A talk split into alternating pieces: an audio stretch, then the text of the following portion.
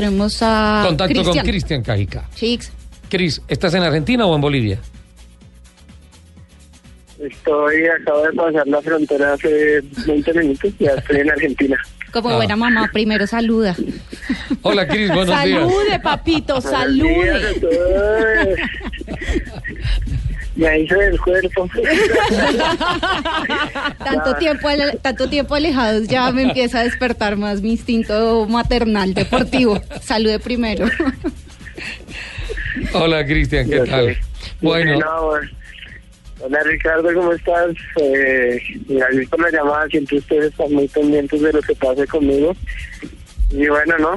Pues un poco eh, triste y con sentimiento por, pues, por haber tenido que, que irme, pero bueno, no, eh, hay muchas cosas por delante. Eh, sí fue un rally muy adverso para mí, realmente muchas cosas se dieron hasta el final. Eh, habían muchas cosas que no cuadraban a ratos, otras que sí se daban.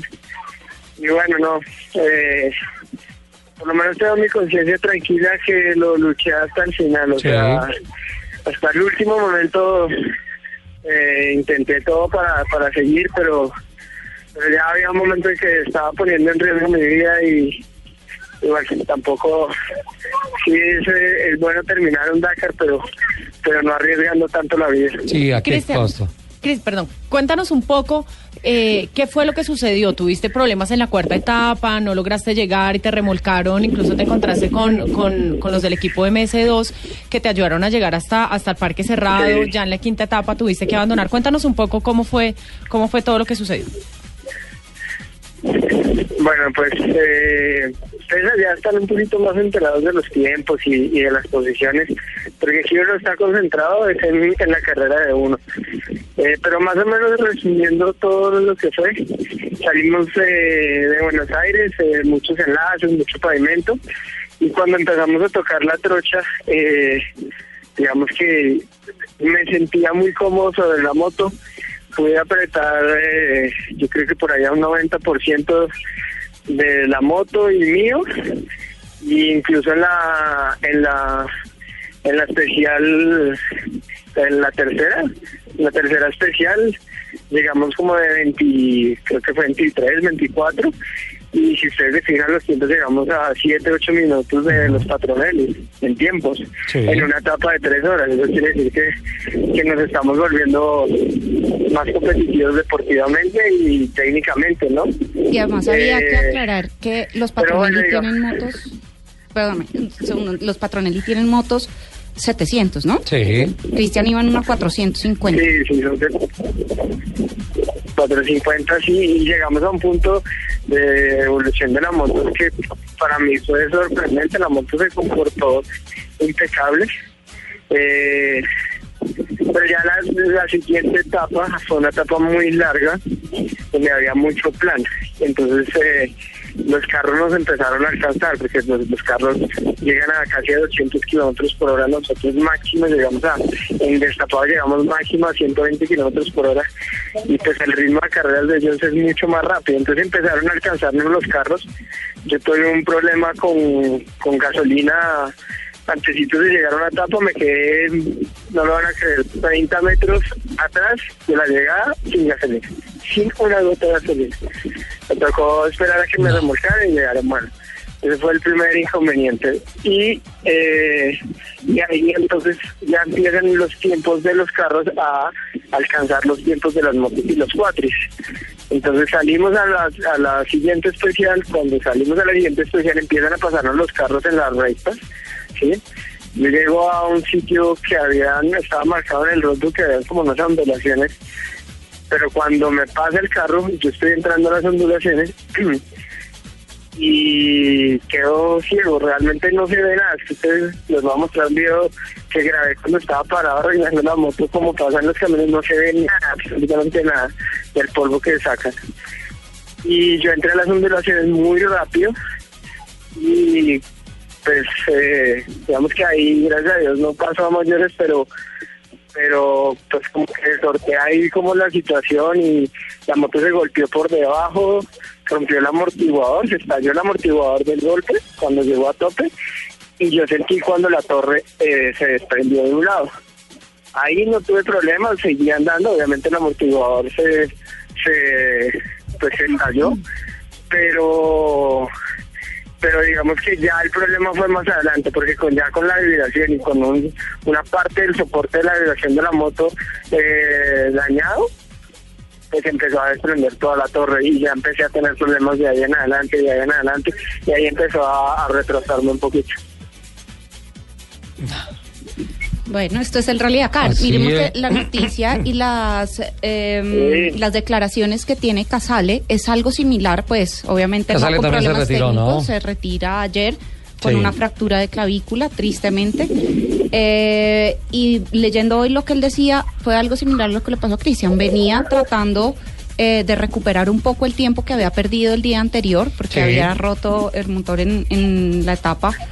Eh, y él dice que él entra también en un sitio en donde pasa un sobresalto y cuando va a caer se encuentra con un bache. Y al encontrarse con el bache, él trata de corregir, no puede y de ahí no se acuerda Pasó más. por encima. Despierta, ya todo en negro. Y la clavícula rota. Rea- realmente Ricardo eh, bien eh, es muy colombiano una situación muy normal de carrera cuando se quiere ir más adelante y, y estar como en esos tiempos porque yo lo que quería mi plan era apretar un poco esos días que la moto estaba fresca y que yo estaba fresco y de aquí para adelante administrar esa, esa, ese tiempo, ¿cierto? Regularlo, regularlo, regularlo y de pronto al final mirar en algún momento y volver a apretar.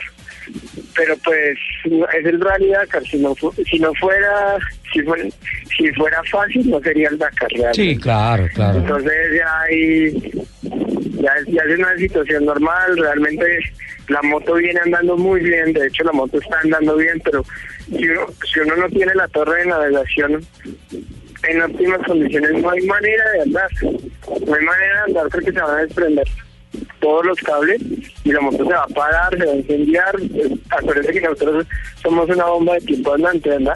Pasamos con más peso de gasolina que de la moto. Van, van sobrecargados en el tema de combustible. Claro, es más, no solamente los motos, o sea, todos los carros, hemos visto casi cinco equipos que, ha- que se han incinerado en, en este Dakar. Sí, sí, claro, es que es que todo el mundo va sobrecargado en Sí. combustible porque una de las claves de supervivencia se llama autonomía de los vehículos. Y en enlaces muy largos, ¿no? O sea, enlaces, etapas.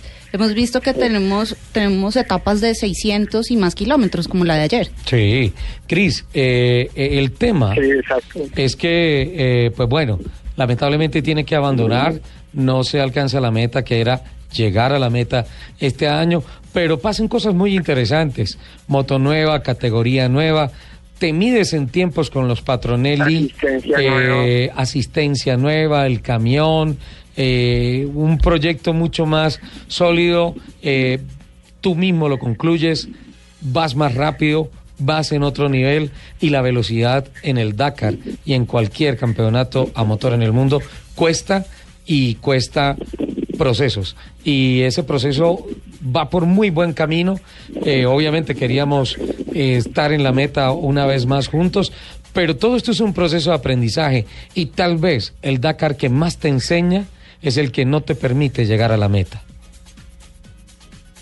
Seguro, seguro. Mira, Ricardo, me sentía tan bien sobre la moto físicamente, me sentía con mucha energía.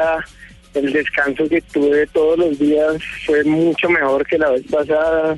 Eh, durante las etapas sentía que estaba disfrutando de la manejada porque a veces el Dakar es tan tan duro con los pilotos que se vuelve eh, a veces como medio tortuoso, pero no, en- Ujú. en este Dakar para mí fue como, lo, lo estaba disfrutando, estaba disfrutando de ir más rápido, yo sabía que estaba arriesgando más, pero lo estaba disfrutando, sentía que iba a muy buen ritmo y que podía ir más rápido, pero que sabía que tenía que cuidarme también un poco. claro Entonces, eh, se aprenden también muchas cosas, eh, obviamente hay cosas para mejorar, pero pero sí queda ese sabor amargo de la llegada, del esfuerzo, del trabajo de un año realmente.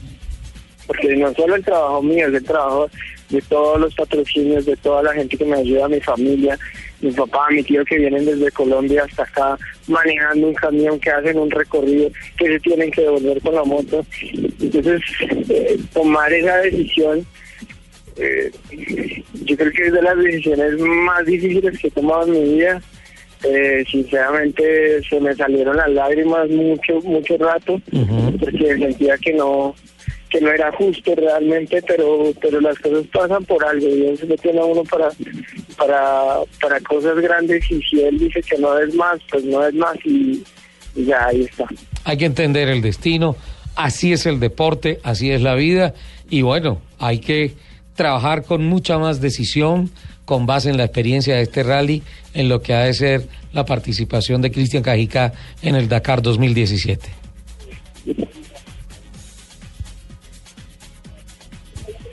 No, pues, eh, sí, ya, realmente hoy también son muchas cosas aprendidas.